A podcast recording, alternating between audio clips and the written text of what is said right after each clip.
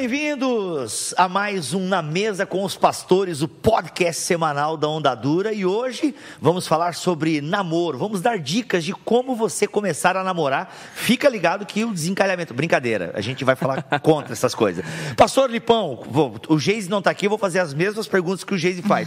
Bom dia ou boa tarde? Boa tarde, graças a Deus. Olha aí, e você, Larissa Boa Estrada? tarde, hoje comi. Deu Consegui tempo? comer. Deu tempo. Então é Yes. sinal que as crianças estão sem lanche na escola.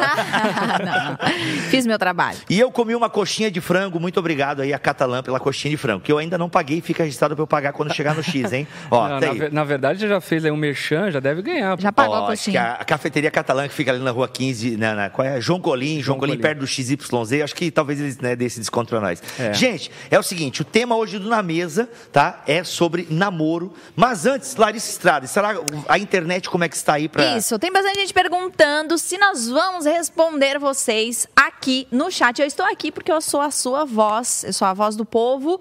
Então, gente, faça as suas perguntas. Hoje o tema é muito legal e eu tenho certeza que vocês vão amar. E com certeza já passaram ou passam por isso. Então, eu vou te fazer esse convite. Participe com a gente através do chat.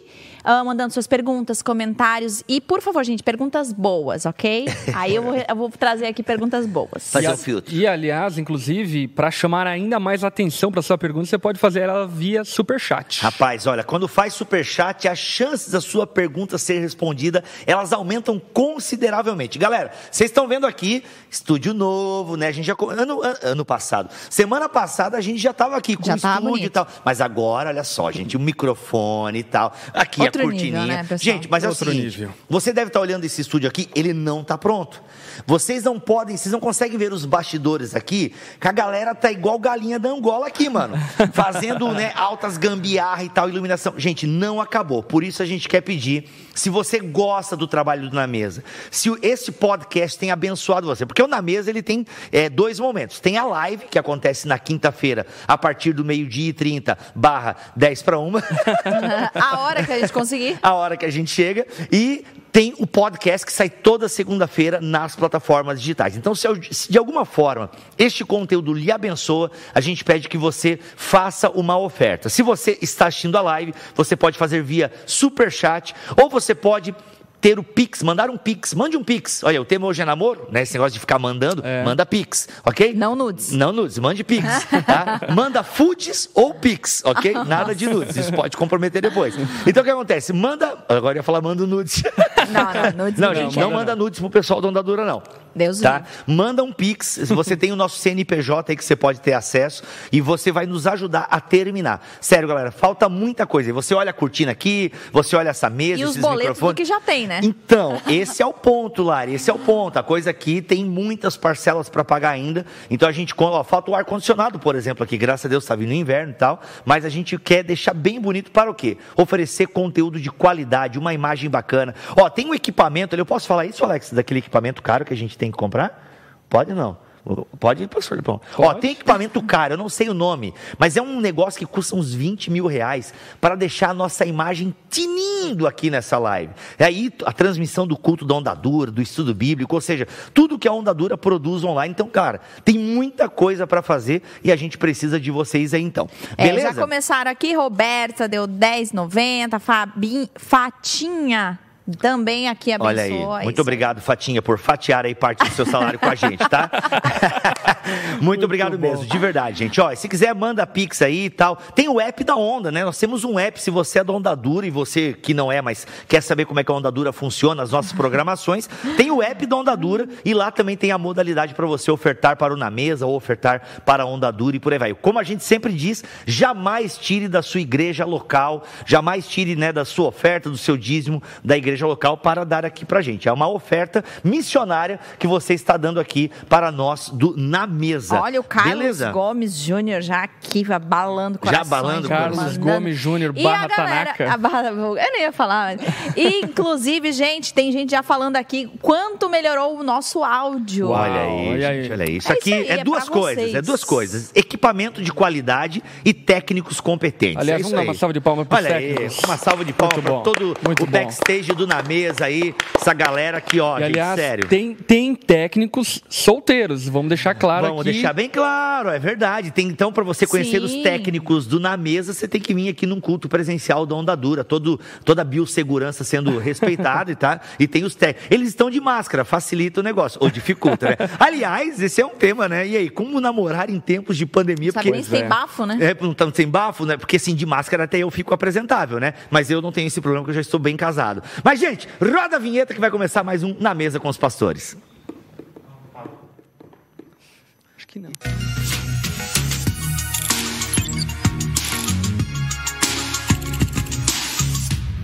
Na aberta, na fechada ou na aberta? Vou, vou na aberta, que eu vou na aberta. Gente, vocês perceberam que até a vinheta tá nova? Meu irmão, estamos modernizando o negócio aqui. Estamos modernizando.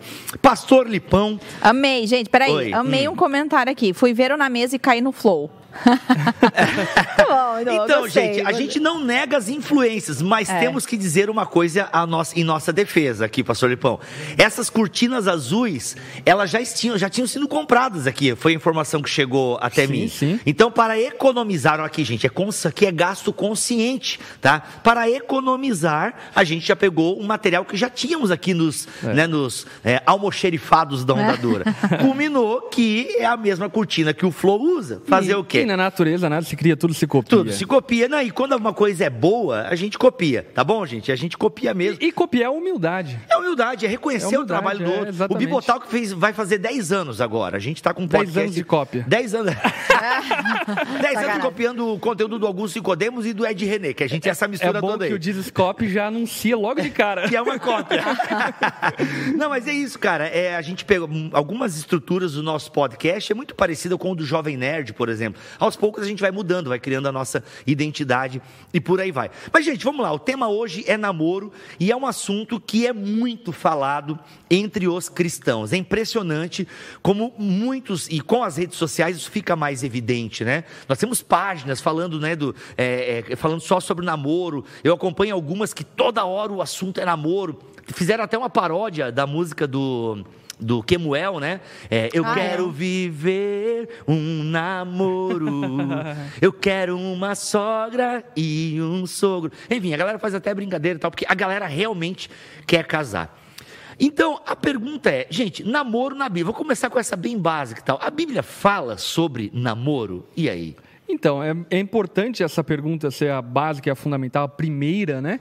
Porque precisamos compreender que o namoro é um advento cultural, não dos tempos bíblicos, mas é um advento cultural do romantismo, enfim, das influências pós ali eh, anos 70, 80, enfim, que se aceleraram levando a esse relacionamento que foi caracterizado como namoro, e aí depois aí surgiu ainda a ficada, né? Que é um pré-namoro e assim por diante. Enfim, A ficada pré-namoro, tu foi otimista, né? é, é, fui otimista demais.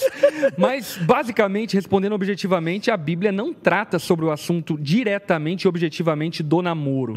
Eu não ignoro o fato de que esse advento cultural do namoro é, não seja necessário. Eu acho que é necessário diante de uma cultura onde o relacionamento é tão líquido, como já diria Bauman, né?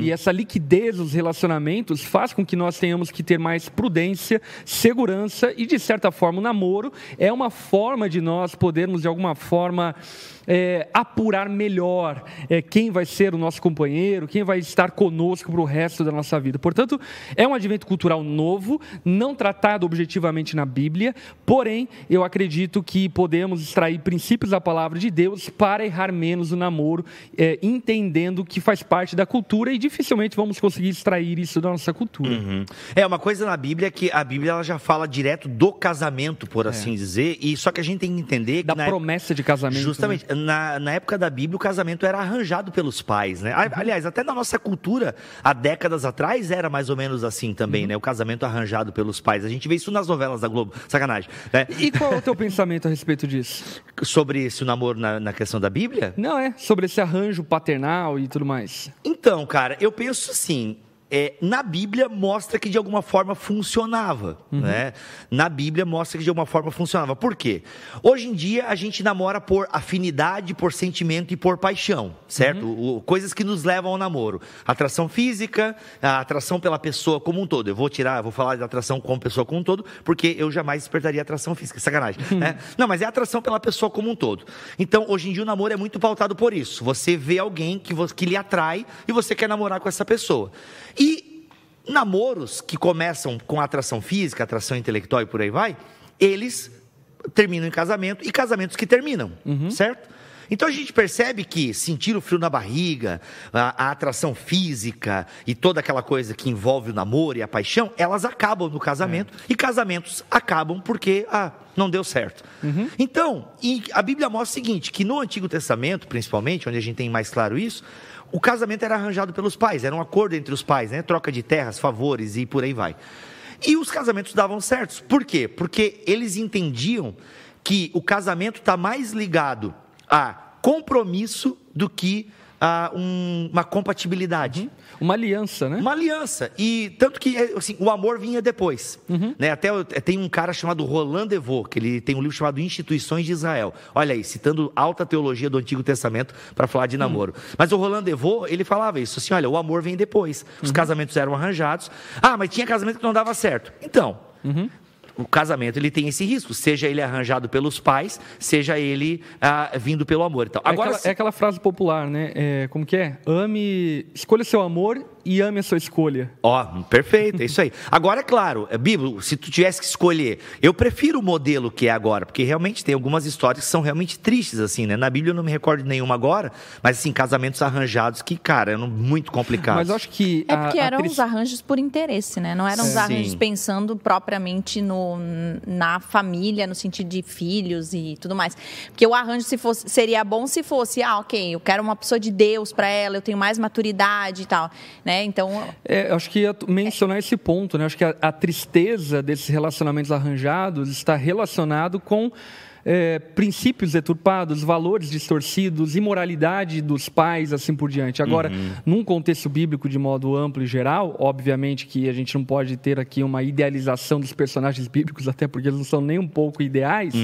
É, existia, em grande parte, temor a Deus, existia uma vontade de agradar Yahvé e assim por diante. Portanto, Dentro desse contexto, concordo com a Lari de que os pais mais maduros e mais experientes podem, de alguma forma, encaminhar os filhos de maneira melhor Sim. e mais assertiva. É, e a gente vê também ao longo da Bíblia que isso vai mudando também, né? Tanto que a gente vê em Israel casos de casamentos é, de pessoas com, de outros povos, que não eram nem benquiços, né? Tanto que na reforma de Neemias, Neemias faz uma coisa assim que eu acho um Casamentos pouco... mistos, né? Casamentos mistos, tal, com pessoas de outros povos. Mas, grosso modo, a Bíblia sempre preservou essa característica, que o povo de Deus deve casar com quem pertence ao povo de Deus.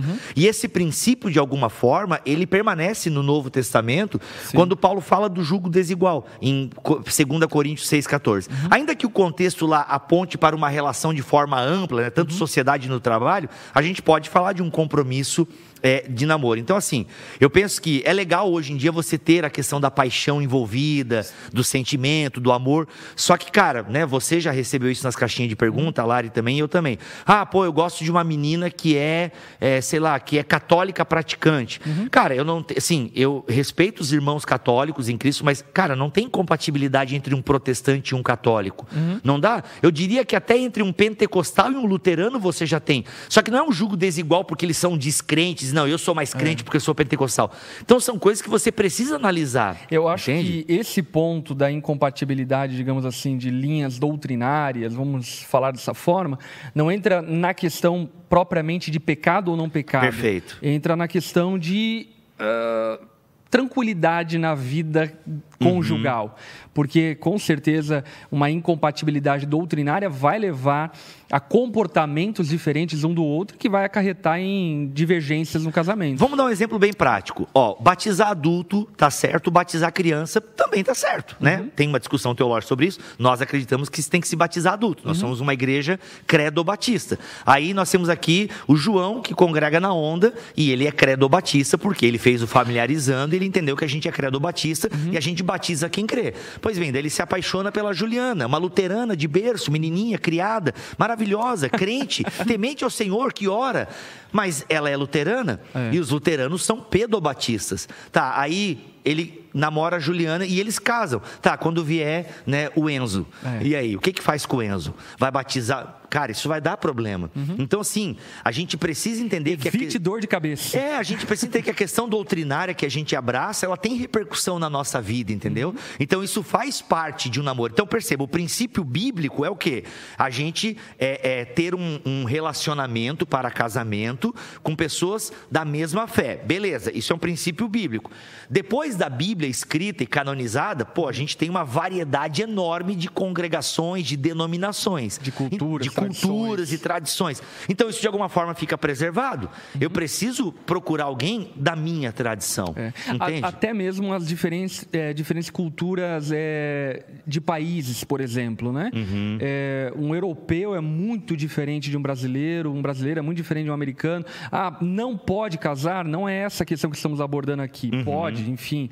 É, e pode dar certo, inclusive, como a gente conhece certo, casos. É. Agora, o que nós estamos abordando é que, de fato, isso é incompatibilidade e, de alguma forma, vai isso trazer. vai gerar atrito na relação conjugal futura. É que eu acho que também está muito relacionado que uh, o namoro e tantas outras coisas, uh, nós temos a tendência de decidir pelo momento. Então, nesse momento eu quero ficar.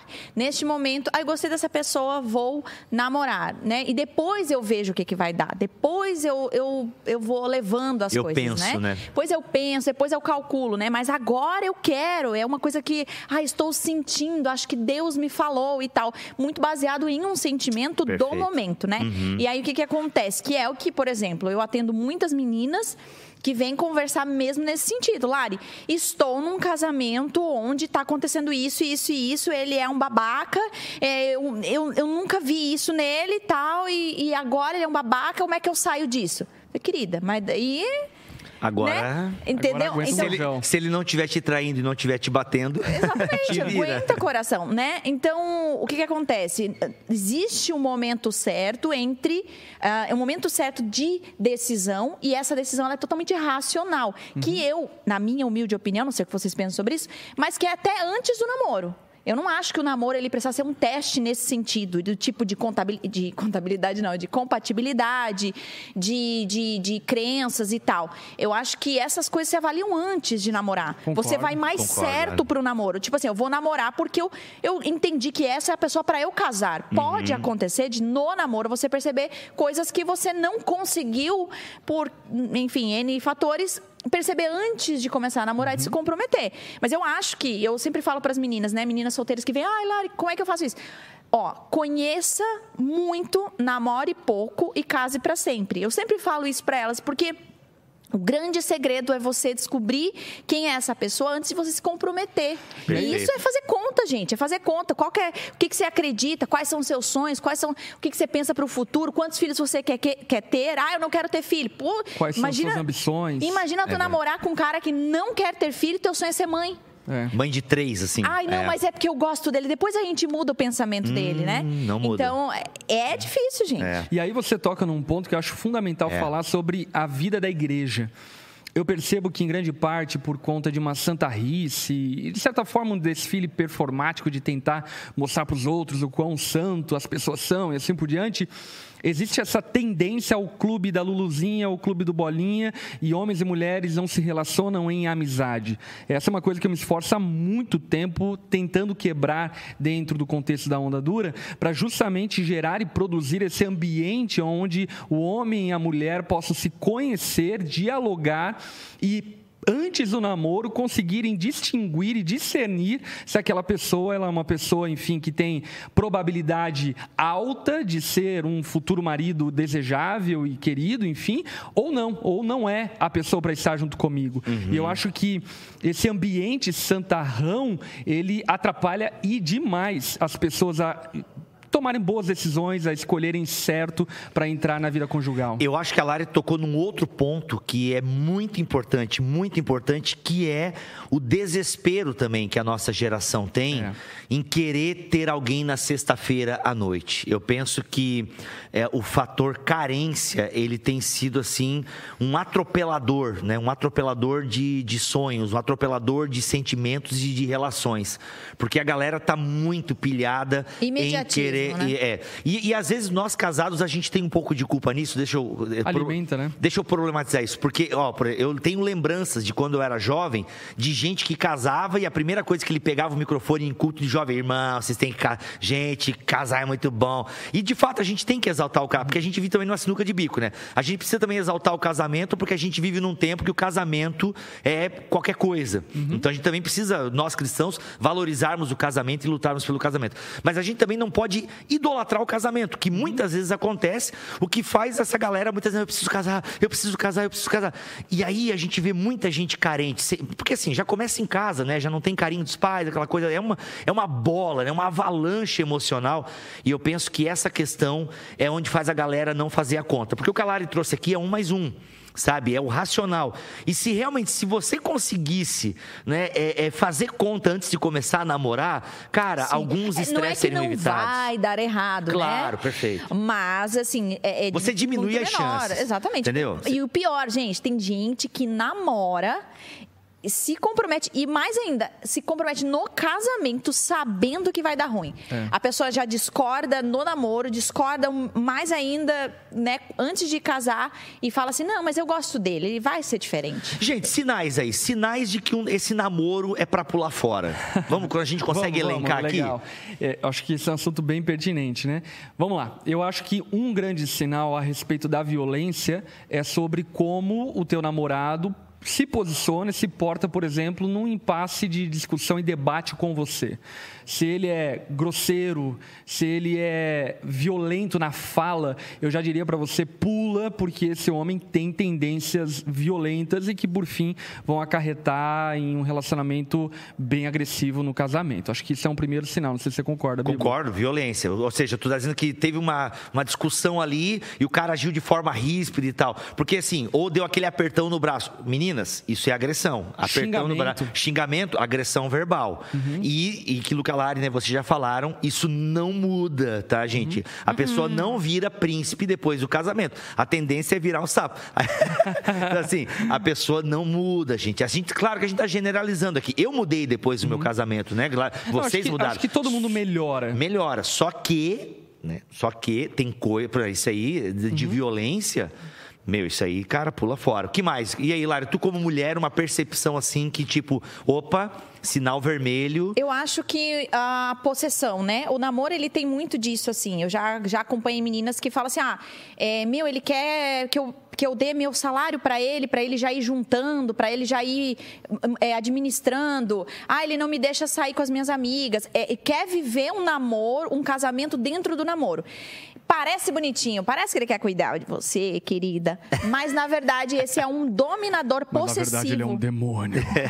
ele vai acabar com a sua vida. Não, e ele vai para dentro do casamento uma mulher que não pode, é, não pode ir para a igreja porque tem ciúmes, não, não pode ter, enfim, vai, vai ser uma pessoa muito dominadora dentro do casamento. Você tem que abrir o olho mesmo. É. Bem, eu acho que o compromisso que, que ele ou ela tem com a igreja denuncia bastante demais, também, né? demais, né? Demais. Eu acho que todo namoro deve ser evangelístico no sentido de que o coração dos namorados devem estar na obra, né? Na é. obra de Deus que ele realiza por meio da igreja. É, e isso aí é bem pontual, porque uh, também é outra, é outra fala muito comum, né? Ah, mas eu gosto dele e tal, e com certeza ele vai me acompanhar na igreja, ele vai fazer isso, né? Eu acho que isso é uma coisa que tem que ser provada antes, né? De você uhum. ter um, um compromisso de aliança. Porque ter um homem dentro de casa que é temente a Deus, que ama o Senhor, já é difícil, né? O uhum. casamento não é 100% o tempo todo maravilhoso. Você imagina um homem que não teme a Deus, não, não teme a nada, né? Não te... Então, assim, o, o, elo que segura o casamento nos momentos de crise não é o motivo que eu dou, né, pro meu marido e que eu tô, sou maravilhosa e ele me dá esse motivo, por isso nós permanecemos, né? Uhum. Teve muitos momentos que eu não admirava mais ele, ele não me admirava mais. O que sustentou e a gente permaneceu foi porque não era uma aliança um com o outro, era com Deus. Uhum. Então a gente falava, a gente queria ir embora, mas a gente falava, meu, mas eu fiz uma aliança com Deus. Né? Eu não vou quebrar essa aliança. Contigo, tô com raiva de ti, mas Deus a gente não vai quebrar, né? Uhum. E agora você imagina uh, um homem ou uma mulher que, assim, não teme a nada. Ela, a primeira crise que dela vai pular fora, porque ela não, você não deu mais motivos para ela ficar dentro de casa, né? Ou Sim. para ele ficar dentro de casa. Traição no namoro. O- na minha opinião, essa é uma questão muito de opinião, porque tudo aquilo que a gente está falando aqui pode ser diferente, pode mudar, enfim. A gente não consegue co- cobrir todos os cenários, né? Exatamente. Porém, na minha opinião, eu pularia fora de primeira. Eu não suportaria isso dentro da relação de namoro, porque isso demonstra um desvio de caráter muito grande, ainda mais se for um caso de não confissão.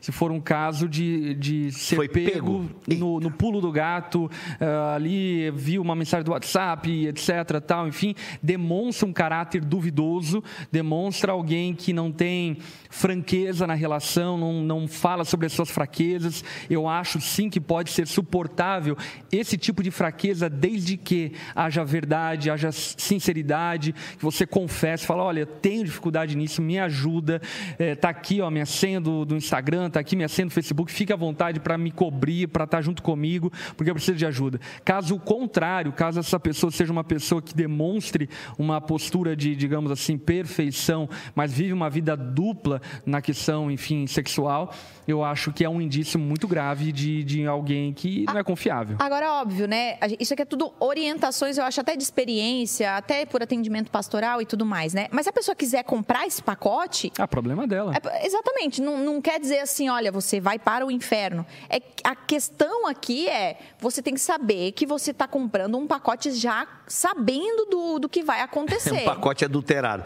É, e aí, e porque daí é, é- esse é o momento que você tem para desistir ou permanecer, né? Porque tem que ser racional. Porque depois de casado, você não pode olhar para trás e falar assim, ai, não me avisaram, não sabia. Ai, quero Ele pular falou fora. que ia mudar. Quero pular é fora. porque assim, gente, eu, eu acho que vocês concordam comigo aqui. Porque, pô, se no namoro.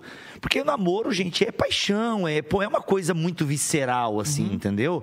Pô, você, e aí no namoro já teve uma troca, assim, ele já conseguiu, ou ela, né? Que mulheres também traem no namoro, tipo, já no namoro, que é uma, digamos, é uma, uma parte Seria mais né? cor-de-rosa, que é uma parte mais cor-de-rosa, já rolou essa falta de que é a confiança. e essa- primavera do relacionamento. Justamente, entendeu? E eu acho que é um, um forte indicativo. E eu acho que daí eu faço um casadinho aqui, se você descobre que ele é, por exemplo, viciado em pornografia, sabe? Ou ela, né? A pornografia atinge também 40% de mulheres. Então, assim, é, cara, então, poxa, isso é um indicativo também. E, às vezes, e você, no namoro, tem a escolha se você quer comprar esse BO ou não. Não, eu vou ajudar o meu namorado, eu vou ajudar minha namorada a lutar contra a pornografia. Aqui vale a pena pontuar algo fundamental. Gente, nós não estamos ignorando aqui a depravação radical. Toda pessoa é pecadora. Boa. A questão é que você precisa colocar na balança se você está disposta a suportar, disposto a suportar aquele tipo de desvio de caráter que aquela pessoa tem ou não tem.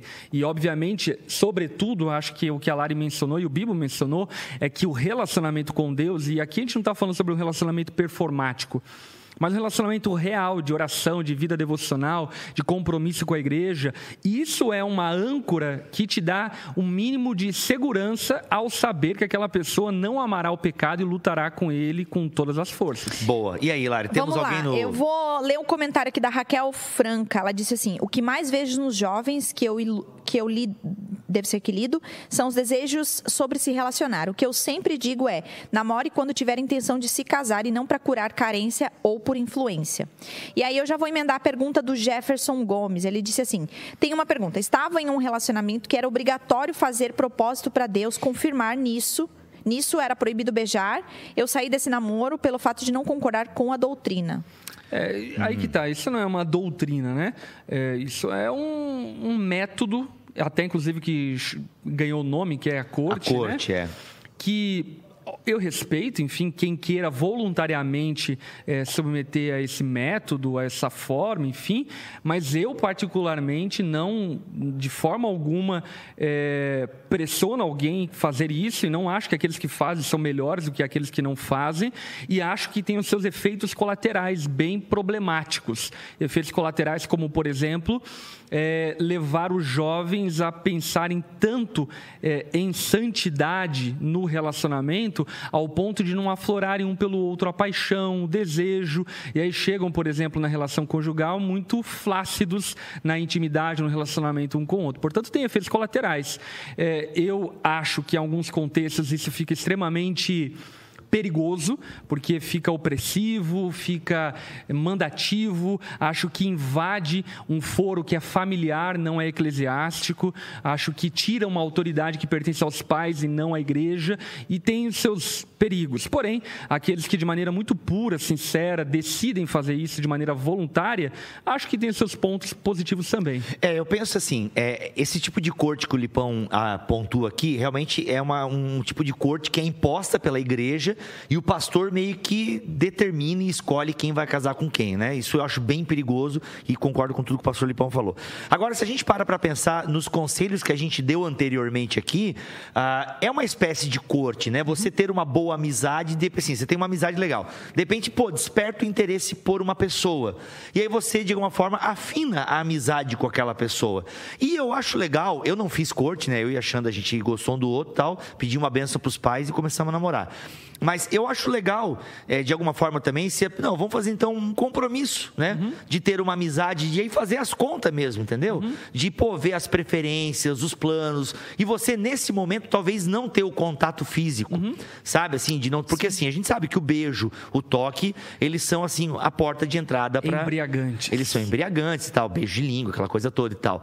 E aí o que acontece? É, eu acho legal se você conseguir ter primeiro esse, sabe, esse enlace de mente, uhum. ao invés de ter um enlace mais de hormônios. Né? Mais racional, entendeu? Uma amizade bacana e tal. E você ir pensando, pontuando essas coisas. Uhum. E aí, isso eu poderia dar o um nome de corte, uhum. né? Porque realmente, ah, qual é o modelo de corte? Cara, tem um monte de modelo. Uhum. Tem os modelos opressores, tem os modelos mais livres.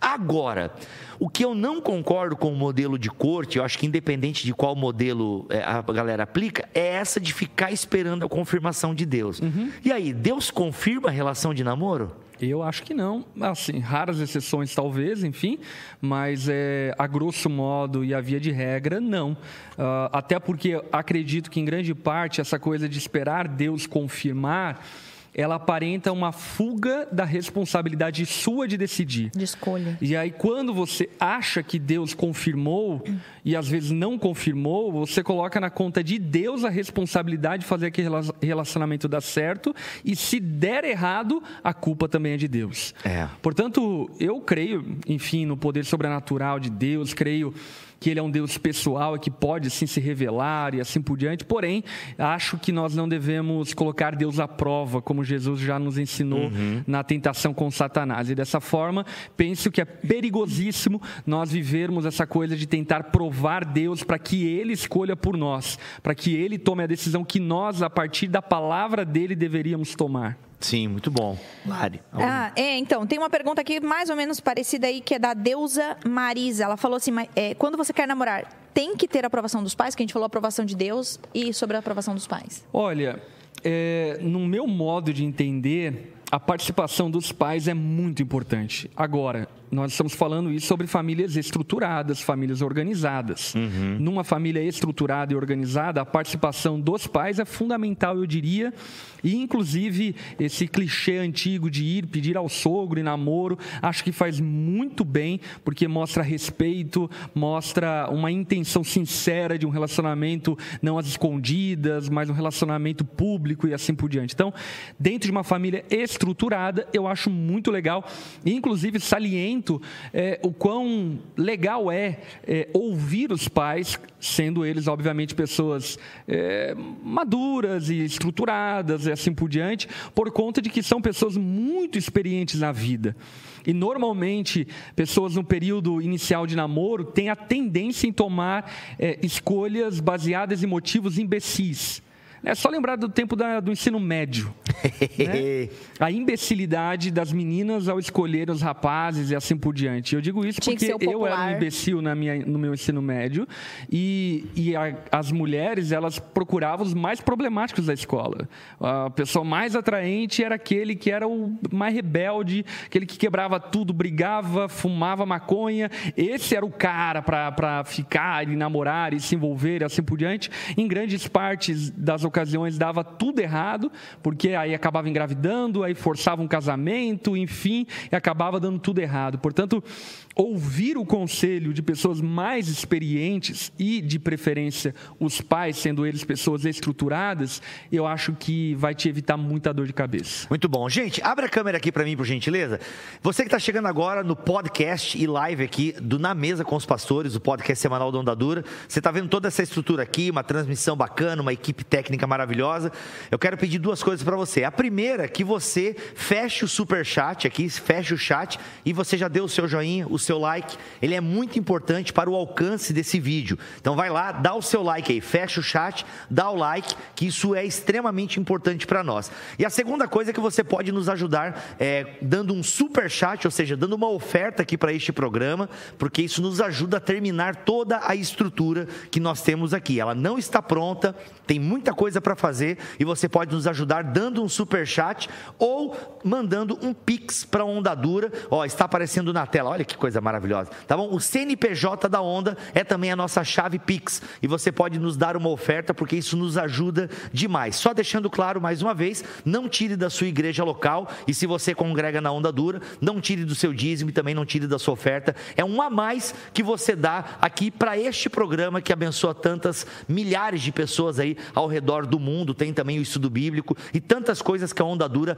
vai realizar aqui nesse novo espaço, nesse no Projac da Onda Dura aqui. Não, Projac é caído, gente. Não É, vamos falar mais é. Projac. É. É. Globo, né, mano? Hollywood. Hollywood, é, Bollywood, Bollywood é mais, Bollywood. mais divertido, Bollywood é mais divertido, tá? A Bollywood da Onda Dura aqui, tá bom, gente? Então, contamos com a sua ajuda, contamos com a sua oferta. Posso fazer uma pergunta de um superchat aqui? Ah, mas você é superchat, querido, é claro. De quanto que é o superchat? Brincadeira. É, do Wagner Matos. Vou fazer a pergunta dele. É o seguinte: término de namoro cristão. Ela terminou comigo por imaturidade da minha parte em várias áreas. Hoje entendo e estou mudando. O que posso fazer para retomar o relacionamento? Tínhamos planos de casar antes. Manda um pix pra ela, sacanagem. Eu acho que um ponto de partida muito legal é esqueça essa coisa de retomar o casamento ou o namoro ou algo do tipo. Acerte a tua vida e eu tenho certeza que se ela te amou no passado e ainda estiver disponível, ela te amará ao ver a tua vida diferente, ao ver teu comportamento, a tua atitude diferente. Portanto, eu acho que fica muito evidente, inclusive para algumas mulheres, enfim, depois desse tipo de término, que o cara tá forçando a barra só para mostrar para ela que ele é melhor e que vai dar certo o casamento. E é aí que dá tudo errado, enfim, porque as intenções não são boas. Ah, o que você precisa compreender é que a tua mudança, primeiro, vai te beneficiar. Você vai ser muito mais feliz, muito mais pleno na tua vida, mudando naquilo que você precisa mudar e, por consequência e por tabela, talvez a tua antiga namorada volte a se apaixonar por você, ou se não for o caso dela, certamente você sendo uma pessoa melhor vai atrair também pessoas melhores para um relacionamento futuro. Olha aí. É, eu penso que é o seguinte, no mundo ideal, no mundo ideal, no mundo ideal, eu penso que se você está passando por essa transformação, cara, sabe, é, tenta descansar nessa parada, É. sabe? Porque quando tu descansa, a coisa acontece. É. Quando a gente fica muito pilhado e com uma coisa Deus muito na dá cabeça. aos seus amados enquanto Quando- eles dormem. Enquanto eles dormem. Então descansa no Senhor, sabe, cara? Eu sei que você talvez amou muito e ela é a garota dos sonhos e tal. Mas, mano, dá uma relaxada, porque. Talvez, aqui, ó, só talvez, né? Como a gente já disse aqui, é tudo talvez, é a nossa opinião, nosso ponto de vista, e todo ponto de vista é a vista de um ponto. Até porque namoro, como falamos lá no começo, não é um assunto propriamente bíblico. A gente extrai princípios para ajudar Justamente. na realidade cultural que Cara, a gente vive. talvez ela percebendo que você tá em, sabe, que você tá em outra vibe, que você, sabe, não tá mais um cara fissurado em namoro e tal. Mano, às vezes ela pode, pode brotar se vocês forem da mesma igreja, eu imagino que vocês de alguma forma se encontram e tal. Cara, pode acontecer naturalmente. Ou às vezes pode parecer até outra pessoa e você pode ser surpreendido, como no final de 500 dias com ela, em que ele é surpreendido pela Autumn, já que com a Summer não deu muito certo. Mas enfim, né? Elucubrações à parte. Cara, tu falou na Bíblia, é, eu estava lendo esse livro aqui, Momento Jabá, para Fiel, que é uma editora aí que gosta de nós e até mandou uma caixa para nós aqui. Maravilhoso. Tem esse livro aqui, ó, Ainda Não Casei, do Marshall Segal.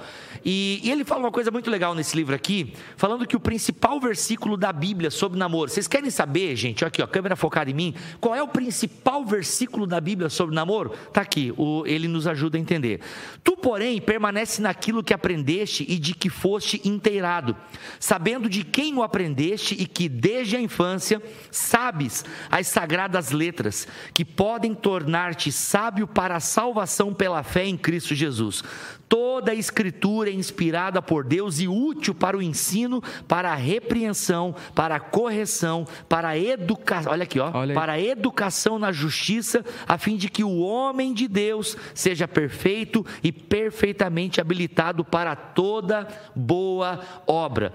Obviamente que esse texto aqui é Paulo escrevendo ao jovem Timóteo, mas podemos aplicar a homens e mulheres, independente se você é pastor de igreja ou não. Gente, o principal versículo sobre namoro na Bíblia é esse que nós devemos entender que a Bíblia, ela é a nossa regra de fé, ela é inspirada por Deus, ela é apta para nos ensinar a viver com A sabedoria tomar boas escolhas, né? a tomar boas decisões, fazer boas escolhas. Então, é isso, cara, sabe? Porque, ah, como é que eu sei que o namoro é de Deus? Não vai saber em última análise. Deus não vai dizer assim, aparecer no céu e dizer, casa com a Joana. Não vai rolar. Se rolou com você, parabéns, você é uma escolhida entre milhões. Quer ver? Deixa eu falar algo bem legal a respeito disso que eu acho que vai ajudar muito as pessoas entenderem o que a gente quer dizer com isso, né? É, existe uma diferença bíblica entre aquilo que chamamos de vontade preceptiva de Deus e vontade oculta de Deus. Por exemplo, eu creio que Deus, por ser um Deus pessoal, amoroso e assim por diante, tem sonhos ao nosso respeito, como a palavra mesmo deixa evidente e claro. Isso a gente pode chamar de vontade oculta de Deus. Agora, como nós descobrimos a vontade oculta de Deus? Obedecendo a sua vontade preceptiva. Qual é a vontade preceptiva de Deus? Seus mandamentos Seus preceitos. seus preceitos. Portanto, se obedecermos à palavra de Deus, se obedecermos aos mandamentos de Deus, se formos fiéis àquilo que Deus nos pediu que fizéssemos, vivêssemos e praticássemos, eu não tenho dúvida que isso vai desembocar numa experiência de descobrir a vontade oculta de Deus. Por exemplo, hoje eu olho para um relacionamento e ainda que eu tenha algumas dificuldades em afirmar isso, mas eu afirmo, é, a Lari para mim é a pessoa que Deus separou para que estivesse comigo. E eu tenho uma convicção disso, mas essa convicção não brotou através de uma prática ocultista, de um irmão profeta que veio e falou, Tumim, né, cara? é ela e tal, enfim, mas veio através do quê? A princípio da obediência aos mandamentos de Deus e hoje da nossa experiência conjugal. Eu olho para lá e vejo, olha, não existe outra pessoa que se encaixaria melhor na minha vida, na minha personalidade, na forma que eu penso do que a minha esposa. Portanto, On break my heart. Tinha que subir a musiquinha Momento agora. de paixão. Lari, eu te amo. feliz pelos nossos 12 anos. 12 anos? 12 então, anos. cara, essa revelação vem depois de 12 anos. É. Eu gosto Meu muito. senhor, tá louco? Não, mas eu acho muito legal porque isso casa com o que o teólogo alemão Dietrich Bonhoeffer fala. Ele diz o seguinte: Cara, a- tua pronúncia cada dia tá melhorando Tá mais. melhorando. Tá mais né? rápida. Olha aí. É, agora já Ó, Detachbach. Dietrich Bonhoeffer. O que, que ele fala? Ele fala assim, ó, ele estava celebrando um casamento e nesse casamento ele diz o seguinte: ó, hoje Deus está dizendo sim para o sim que vocês estão dizendo um para o outro. Por quê? Porque é isso, gente. Ah, como é que eu vou saber se é de Deus? Bem, você vai saber se é de Deus pelas questões, regras, né? E, e- e caminhos que Deus já deixou nas Escrituras, a vontade preceptiva. E aí você vai julgando, ok, pô, beleza, fechou, racionalmente pensei, um mais um é dois, ele é legal, ele é um homem de Deus, ele quer ter filhos, ele não tem problemas, porque uma coisa que a gente não, não falou aqui, mas assim, ah, quando eu devo conversar sobre sexo com o meu namorado? Né? É, é uma pergunta honesta, e tem que conversar, tá, gente? Eu sempre aconselho o mais próximo do casamento possível, né? Mas por quê? Senão vai casar não sei se eu posso contar um caos aqui, mas né, que no casamento se descobriu que o homem tinha um problema ah, peniano, né, que a coisa ela crescia para baixo, né? E Eita. isso de alguma forma dificulta, né? A, a... Mas então, isso é uma coisa que tinha que ser conversado antes, porque é. se é conversado antes e não, beleza, não, tá, tem aqui, dá para fazer e tal, é nós, entendeu? São coisas sérias. Eu sei que parece, parece engraçado. Até procurar a Lari tá abismada. Procurar tratamento. Não, justamente. eu não consigo pensar nisso, imagina. Não, mas é que eu também, eu nunca pensaria isso, Lari, mas é um problema que não, já eu, chegou sim. na minha mesa. Eu tô falando, nunca ouvi falar que existe isso. Existe, não, existe. Eu, eu, eu nunca inclusive, vi. tem uma prática que é interessante, que os homens não observam tanto isso, né? Ah. Que é a prática de, antes do casamento, fazer consulta com a mulher urologista, urologista e claro, urologista. cara. Né? Eu vou, ó, isso aqui eu acho que a gente pode falar nesse horário bem tranquilamente. Por exemplo, homens barbados que, que não fizeram operação de fimose. Uhum. Por, gente, eu sei que isso pode parecer engraçado, porque a gente é muito quinta série, né? Falou, falou em órgão sexual, a gente. Mas não, isso aqui é muito sério. Aqui, ó. Foca, foca em mim, câmera, para meus amigos não ficarem constrangidos dá, aqui. Dá risadinha focada.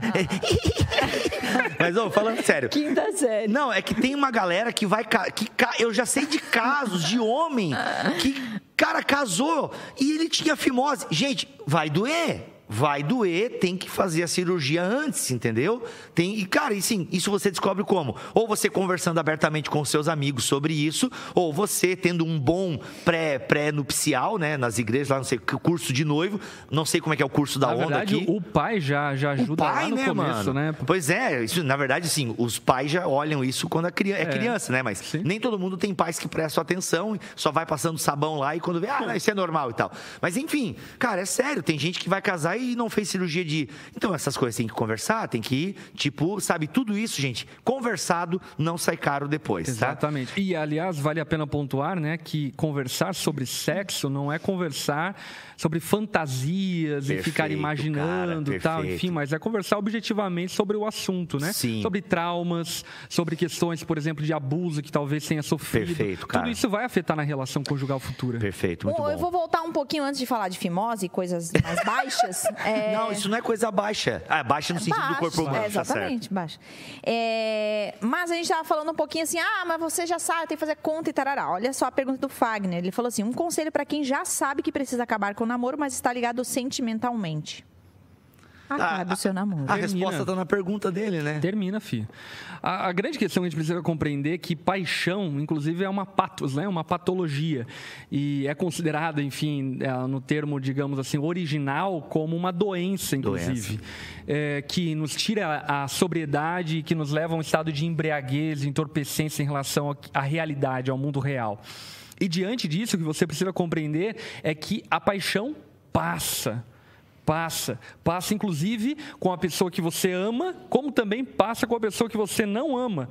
E a grande questão é que, se ela passa, então, se você deixar de ser dominado por sua emoção, mês que vem, daqui três meses, daqui um ano, vai passar se você entendeu que, que, resta, que aquela né? pessoa não é a pessoa com quem você deve se relacionar, casar, enfim, constituir família.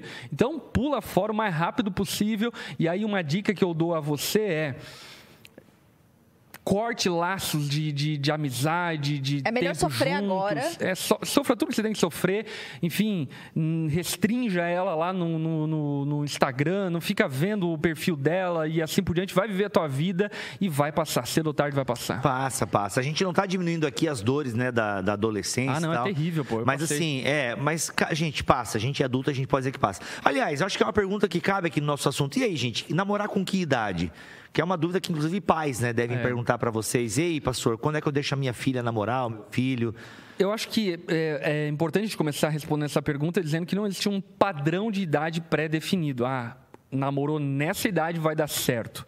Porém, existem princípios que nos ajudam a entender qual é o melhor tempo da vida do teu filho ou de você mesmo para se relacionar. Quais princípios? Começamos falando acerca disso, né? O namoro ainda que não necessariamente precise dar em casamento, eu digo isso para que aquele que começou a namorar e viu que deu ruim, uhum. pense que é obrigado a casar, enfim, se deu ruim, termina rápido, enfim. Uhum. É, mas o namoro precisa apontar para o casamento, precisa apontar para a vida conjugal. E como você vai começar a namorar se, por exemplo, você está lá, sei lá, no primeiro ano do ensino médio, quer fazer medicina é, e aí a tua namorada ou pretensa namorada, enfim, quer fazer pediatria, não sei aonde, e não bate. O, o plano de vida não bate para que esse casamento aconteça ou desemboque. Não existe nenhuma esperança no horizonte. Então, a primeira coisa que eu diria é o quê? Precisa haver uma esperança no horizonte de casamento. Precisa haver, ainda que a média distância, seja lá quantos anos forem para frente, um planejamento que vai desembocar num possível casamento em um futuro não tão distante. E um outro princípio que eu penso é a respeito até do conselho de Salomão em Provérbios, que ele fala: olha, termina a primeira lavoura e depois forma a família. Um, um conselho muito pertinente a respeito disso é estude, trabalhe, se engaje profissionalmente, já tenha a tua vida resolvida profissionalmente, eu não diria necessariamente alguém bem sucedido, com muito dinheiro, enfim, mas alguém bem resolvido profissionalmente, sabe qual é a tua profissão, sabe para onde você está indo, sabe os meios para chegar aonde você quer chegar e assim por diante, para depois envolver-se num relacionamento amoroso. Por quê? Porque casamento custa tempo e custa dinheiro. Então, se você, por exemplo, não tem um planejamento de formação, eh, de graduação, de formação técnica e assim por diante, é, possivelmente, se você casar, você vai ter que trancar a tua faculdade, vai ter que trancar o teu curso técnico para poder pagar as contas, assim por diante. E aí você entra num limbo interminável de pagar contas e nunca consegue realizar-se profissionalmente e poder promover uma vida mais confortável para sua família no futuro. Lari, se o negócio vai demorar então, pode demorar, né? Quer dizer que então dá uma ficada aí pra gente, né, tranquilo. Ótimo. Acho ótimo. Não, né? Eu acho que é, é, o ficar, o se relacionar emocionalmente, né? E amorosamente, enfim. Eu até, inclusive, eu vi esses dias um, uma imagem assim no Instagram que era assim, né? É, hoje, hoje o, re, o reflexo de como está as coisas é a pessoa é, ter relação sexual não é tão comprometedor do que andar de mão dada. Caraca, tá nesse nível a sociedade. É, né? Tipo assim, ter relação, tudo bem. Não quer dizer nada, entendeu? Agora, andar de mão dada por aí, tu quer dizer muita coisa. Tu já tem um compromisso, né? Uhum. Olha a loucura que tá isso, né? É. E, e, e, assim, você vai se envolvendo com um, se envolve com o outro, testa o bafo de um, testa não sei o que do outro e tal. E vai indo. E nisso, a gente não se percebe, a gente não, é porque eu não faço isso, mas as pessoas não se percebem o quanto estão amarradas emocionalmente com várias pessoas, né? E quanto estão entrelaçadas, vão se entrelaçando. E desgastadas emocionalmente, né? E não chega a lugar nenhum. Vocês já foram em retiro, que foi a dinâmica da laranja? Não. Essa é não, clássica, não? não, não foi, ah, para, vocês Nossa, são... retiro. Cristão, isso aí? Cristão, cristão. Com a laranja. Não, é, não. Gente, não acredito. Quem não. já foi no retiro aí? Retiro com o teste da laranja? Isso é retiro aí, pentecostal. Retiro pentecostal, né? A palestrante vai lá, descasca uma laranja, um bando de jovem, tudo, né? Que tudo já, né? Que fica e tal, aquelas ah, coisas todas. Eu achei que era aquele de botar na testa. Ah, não, e... de ficar dançando da laranja? Não, não, não. É de pegar, ela descasca a laranja e manda o primeiro, né? Dar, dar uma mordida na laranja e tal. Aí ele vai e passa, ó, agora passa pro segundo e tal. Covid Mano, não, isso é gente. Sim, quando nem existia Covid. Mas que já podia rolar uma herpes e uma gripe, com certeza. Então, assim, ó. Aí, cara, quando chega no terceiro, mano, já, aquela, é, a laranja já tá nojenta. Aí a palestrante fala assim: ó, então, assim é se você ficar ficando com todo mundo. Você vai ficando uma laranja desgastada. Então, que nojo. Na época cara, que funcionou. horrível. Ah, na época funcionou. A, a da massinha é bem ruim. melhor. A da massinha, a da massinha é bem melhor. Já viu da massinha? Não. É cola e papel. Não, também. também a da cola essa. e papel é menos a, nojenta. A da massinha, você pega duas massinhas de, de, de cor diferente, e aí você, enfim, amassa lá ela toda, enfim, e aí você tenta tirar uma cor da outra. Né? E aí a, a ideia é que você sempre vai levar um pouco da pessoa que você se envolveu. Olha, essa é menos nojenta. É, é, só que essa tem um impacto mais didático, né? É. A da laranja é visual. Nossa, é, é, sabor, né? É sabor. É. Ah, que nojo. Enfim, eu não participei da dinâmica, graças a Deus. Ô, Lari, mais alguma pergunta interessante Mas vamos da galera? falar sobre essa coisa de ficar. A gente ficou aqui Isso, brincando. né? A gente ficou e não ficou, né? É. Vamos lá. Mas e aí, fala aí, Marta. Eu... Não, é que eu ficou entendido que o cristão não fica, né? Mas enfim, temos que falar mais sobre isso. E aí? É, o cristão não fica, ele é arrebatado. Ele é arrebatado e tal. Então. Mas aí, por ficar errado é por conta disso, então, né? Que há um envolvimento de. É, nunca é não é, só... é arrebatado. Não é arrebatado. Porque o ficar nunca é um envolvimento só é, físico, é isso? O ficar uhum. em. Mas será que essa galera hoje em dia se envolve emocionalmente, galera? será que. Eu, eu não estou dizendo que é né? certo, né? Eu acho que a, a, o principal problema da ficada, além, obviamente, dos prejuízos emocionais, pessoais, assim por diante, eu acho que é o retrato da objetificação do ser humano. Boa. É você usar o outro como objeto de satisfação meramente e pular fora. Eu acho que isso, na verdade, mostra o quão nós estamos doentes como sociedade, como humanidade, e o quanto esse tipo de olhar para a pessoa que você está ficando, enfim, pode levar você a nunca conseguir estabelecer um relacionamento, porque sempre teu olhar vai ser objetificador, sempre vai ser de extração, sempre vai ser de tentar é, extrair prazer e desejos e assim por diante. Portanto, eu acho que, na verdade, é, demonstra é, uma doença grave emocional, enfim, uhum. que a pessoa vive, a sociedade nossa vive como um todo, e acredito que o exercício disso, né, a constância disso, vai te tornando cada vez mais objetificador e objeto. Então você se porta como objeto nas relações, na, nas amizades, assim por diante, e objetifica as pessoas ao seu redor. Boa. Agora, a gente está falando de ficar, né? É, mas também uma pergunta que é bem perguntada nas minhas caixinhas, perguntas, é: nós vamos casar? Uhum. Lari, por favor, deixa a gente fazer coisas né, durante o namoro, a gente vai casar, a gente já sabe que vai casar, né? É. A, é o... a, pessoa que pergunta isso, ela, ela tá perguntando o quê? Podemos transar pela fé? É, tipo isso. Nós vamos casar. Qual é o problema da gente ter relação sexual? É uma pergunta boa essa. É, uma pergunta boa, pergunta porque é uma boa. pergunta muito crente, né? Sim. É, bonita, é, né? É bonita. Tá preocupado, A né? gente, é pela fé, já estamos tomando posse da terra prometida. É, exatamente. Ó, entrando na terra prometida. Enfim, para e, e, a, e a questão é, pode é, comer a uva antes de chegar na terra prometida? Olha né? aí, então. é, gente, eu penso o seguinte, é, esperou um pouco, se der, aguenta um pouco mais, né? Por favor, porque já tá, tá ali, já, não faça como Moisés, né? Uhum. Aí, é, não, gente. Acho que pô, tem muita coisa para falar, mas a gente tem que encerrar o programa. É. É, conselhos finais, gente, conselhos finais sobre isso? Não, mas deixa eu só arrematar isso daí, Remata porque eu acho aí, que é então. bom. É, gente, você precisa entender que casamento é compromisso e aliança. Boa. E sexo, ele só é, é digamos assim, suportável dentro de um ambiente, de um relacionamento de aliança e segurança. Acredite, eu já vi inúmeros casais que, em promessa de amor e juras de amor, pularam fora.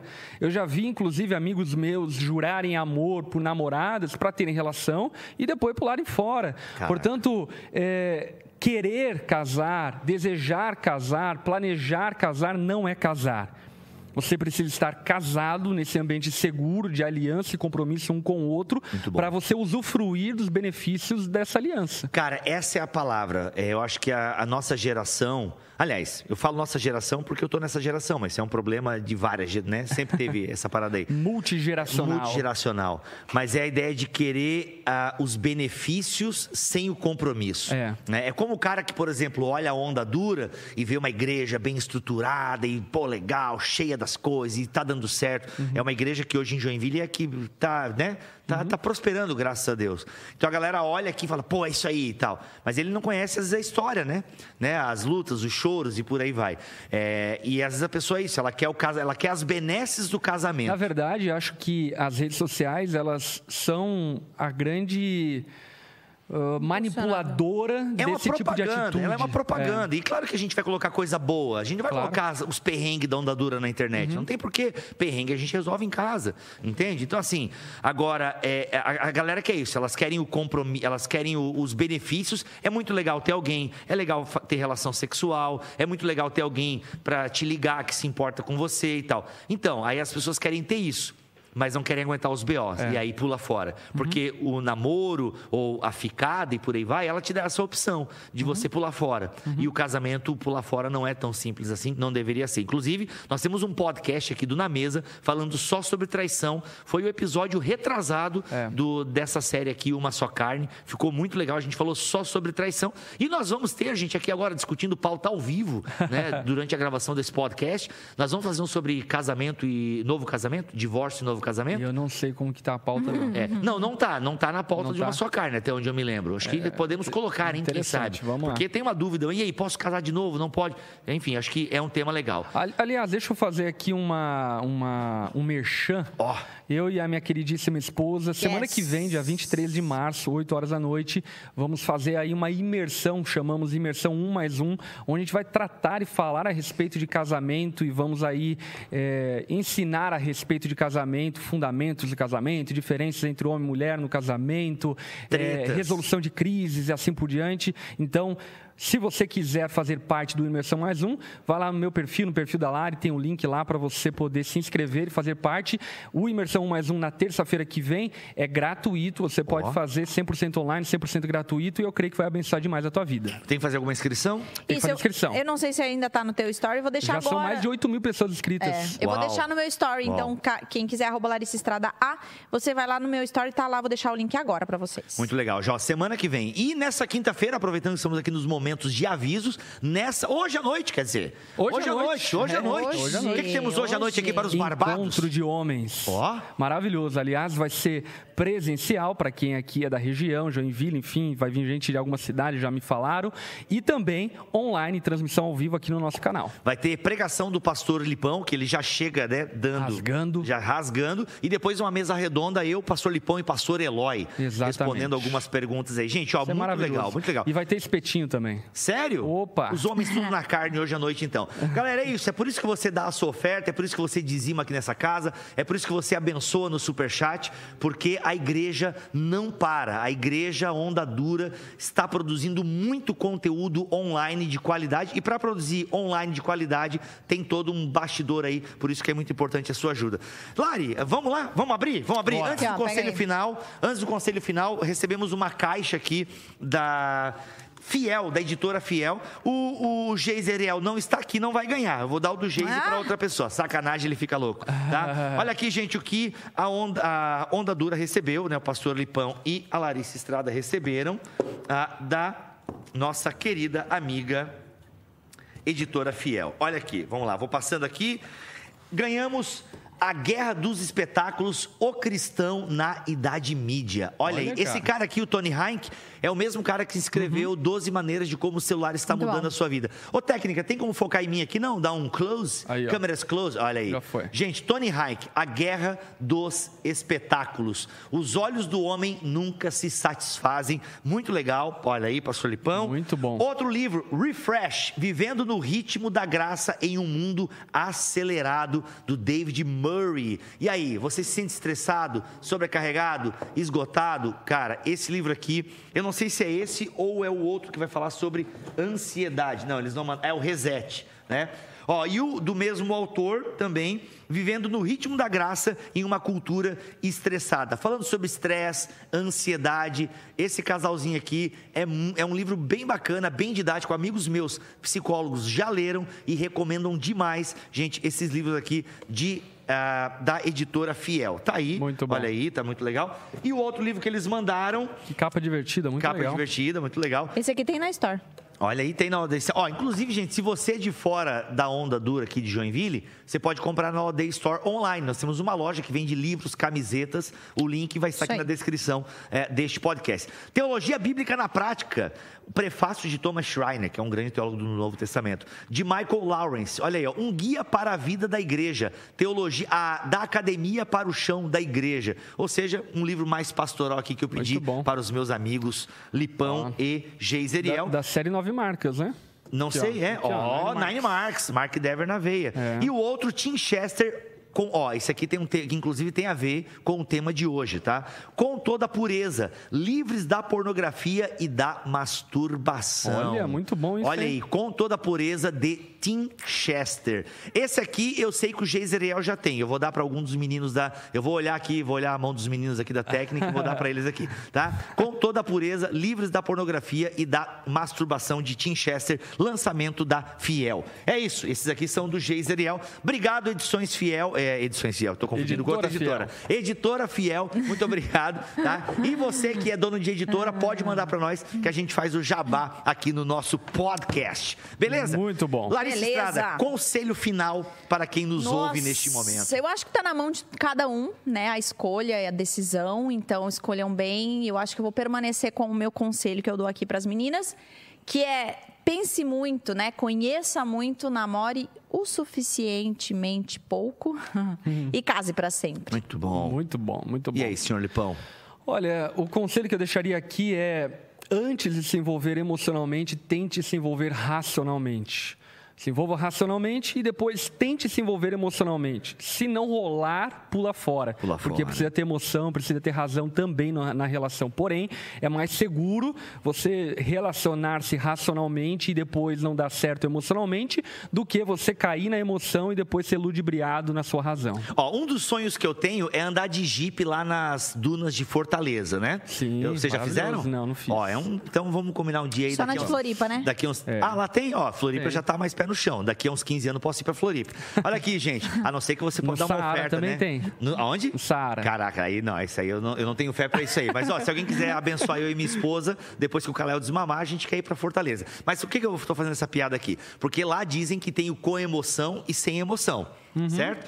Pegando a analogia do pastor Lipão aí, o casamento tem que ser com emoção. Tem. Uhum. Isso significa que vai ter altos e baixos, né? Então vai ter coisas que vai dar frio na barriga, tem coisas que vai dar desespero. Então, acho que no namoro vocês precisam ter essa consciência Uhum. que tem coisas que vão dar errado. Pode ser tudo bonitinho, os dois crente, família maravilhosa, cara, tudo redondinho conforme os desenhos da Disney. Vai dar errado, alguma coisa vai dar ruim, que vai hora vai estar desespero, que gente, por quê? Porque isso mostra que somos dependentes de Deus. Então, é isso, sabe? Encare racionalmente, depois envolva-se emocionalmente e sempre saiba que você casou errado, em última análise. Por quê? Porque a revelação vem depois de 12 anos. É. A revelação vem depois de 10 anos. Bibo, quando é que você soube que a Xanda era a pessoa certa pra você? Cara, depois de uns 5 anos de casado. É, né? por aí. Assim, demora. Até lá, dem- permaneça. É, justamente. Como é que é? Até lá, permaneça. Até lá permaneça. Por quê? Porque tem mais a ver com compromisso do que compatibilidade. Acredite quando a gente Exatamente. diz isso pra vocês. E, é e saiba que os problemas que você tem no casamento, você vai levar para outro relacionamento, outro casamento e assim por diante. Não Que é uma, fugir. É uma coisa que quem se separou e se relacionou de novo fala, né? Por exemplo, eu já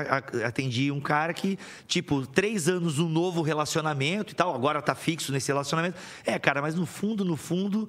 É a mesma eu, coisa. Eu, eu- é a mesma coisa e eu talvez não precisasse ser terminado com o Às pai vezes o da minha é a filha. gente mesmo, né? É a gente mesmo e tal, né? Porque foi a consciência que eu tive quando eu terminei meu namoro com a Xanda. Acho que cabe um testemunho aqui rapidão. Cabe. Eu terminei meu namoro com a Xanda depois de dois anos. Por quê? Imaturo. Ah, não sinto mais. Porque a paixão acaba, né, irmão? E na época eu não tinha orientação como legal como vocês estão tendo aqui. Entendeu? Então, ah, pô, não é mais a mesma coisa. E a gente tava mesmo. O namoro tava bem morno, morno, morno, sem sal. Culpa minha e culpa dela, obviamente. Mas eu não tinha maturidade para entender algumas coisas. Acabei o namoro. Aí pegar, pá, pá, pá. Passou seis meses, eu tive uma revelação no hospital operado. Falei, caraca, a Xanda é a mulher da minha vida. Entende? E, mano, aí, fui, aí eu corri, mano. Aí eu Porque tu corri atrás. precisou dela, né? atrás. Não, não é porque eu tava. Não, eu não posso contar Safado. detalhes aqui. Da, não, não foi isso. Quase isso, mas é que eu tava. Eu vou contar, eu vou contar. Xanda, eu vou contar. Aí depois tu se esconde quando aparece aqui na onda de vergonha. Não, cara, é que eu estava. Eu estava num. Eu tinha um relacionamentozinho. Nesse, nesse meio de seis meses eu comecei a namorar uma, uma menina e tal. E aí eu fui pro hospital, cara. Eu fiz, tive que fazer uma cirurgia. E no hospital, eu não sei se eu posso contar isso, mas no hospital, é porque é um pouco engraçado, mas meio nojento. No hospital, eu anestesiado, é, sabe, da, da barriga para baixo, eu fui fazer uma coisa e a coisa teve peso, entende? Eu achei que era só é, ar, mas não foi só ar. Meu teve Deus. conteúdo. E, mano, ali eu tava desesperado. E nesse momento em que eu estava, né, todo sujo na no meu leito lá do hospital, essa menina que eu tava começando o relacionamento apareceu. E, cara, eu fiquei desesperado, porque eu tava todo sujo no leito do hospital, entende? E eu mandei ela embora. Não, não, vai, sai daqui. Não, não posso agora conversar contigo. Eu tava com coberta, todo tapado, porque eu não queria que ela sentisse o cheiro e tal. Meu Deus Não, do loucura, céu. loucura, cara. Aí, mano, quando ela foi embora, não, olha só, eu sei que pode parecer engraçado, mas eu, foi onde eu tive a eureka. Falei, meu, se eu tivesse namorando com a Xanda, eu não teria vergonha de falar pra ela, meu amor, chama o enfermeiro que aconteceu um acidente aqui. Entendeu?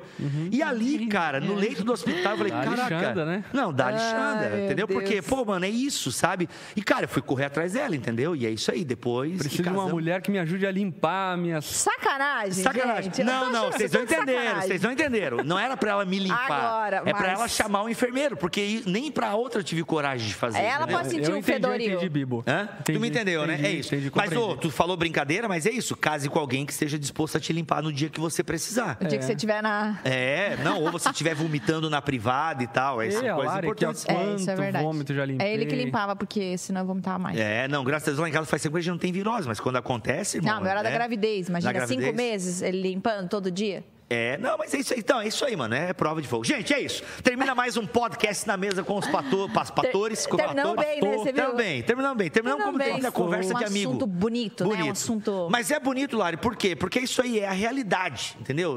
Sem sentimentalismo aqui, é a realidade. Quem limparia você no momento de crise? Case Case com essa pessoa, tá bom? É isso, gente. Vamos ficando por aqui. Mais uma live, gravação de podcast na mesa com os pastores. Voltamos na semana que vem. É isso. Valeu, Falou, meu povo. gente. Tchau, tchau. Thank you.